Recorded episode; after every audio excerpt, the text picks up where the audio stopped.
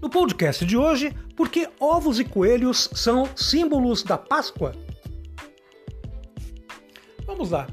Ah, os ovos e os coelhos são símbolos da Páscoa cristã, sem dúvida alguma. Né? Mas o que explica a associação entre os símbolos do ovo e do coelho com a celebração da Páscoa, a crença na ressurreição de Jesus Cristo? Há algumas controvérsias e diferentes versões que circulam entre os religiosos. Uma dessas versões, que tem sido disseminada ao longo dos tempos, é de que Maria Madalena teria ido antes do amanhecer de domingo ao sepulcro de Jesus de Nazaré, crucificado na sexta-feira, levando consigo material para ungir o seu corpo. Ao chegar ao local, ela teria visto a sepultura entreaberta e um coelho que teria ficado preso no túmulo.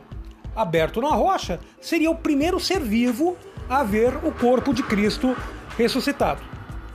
Então, por essa razão, o coelho ganhou o privilégio de anunciar a boa nova às crianças do mundo na manhã de Páscoa. É ele, portanto, suposto portador do ovo de chocolate.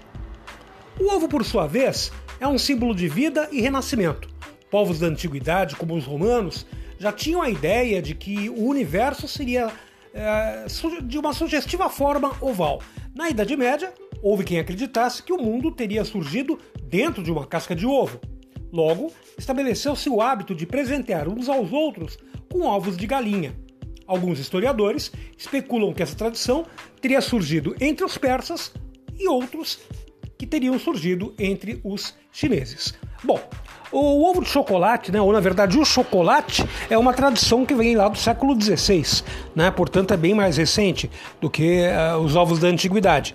Porém, né, uh, o ovo de galinha era pintado né, na antiguidade, na Idade Média, no período moderno, e dado às crianças como presente né, para que elas lembrassem da ressurreição de Cristo na Páscoa. Né? Daí essa tradição de dar ovos, né, que eram de galinha inicialmente e depois foram ovos de chocolate comestíveis. Né? Além de que os ovos de galinha também o eram, né? porque as crianças, na verdade, quebravam a casca do, ovo, do ovo colorida e comiam aquele ovo cozido. Né? Depois, no século XX, século XIX, século XX, é que surgiu a tradição de se dar ovos de chocolate às crianças nessa data tão especial que é a data da Páscoa, onde se comemora a ressurreição de Cristo. Gostou do podcast de hoje? Pois bem, amanhã tem mais. Tchau, tchau.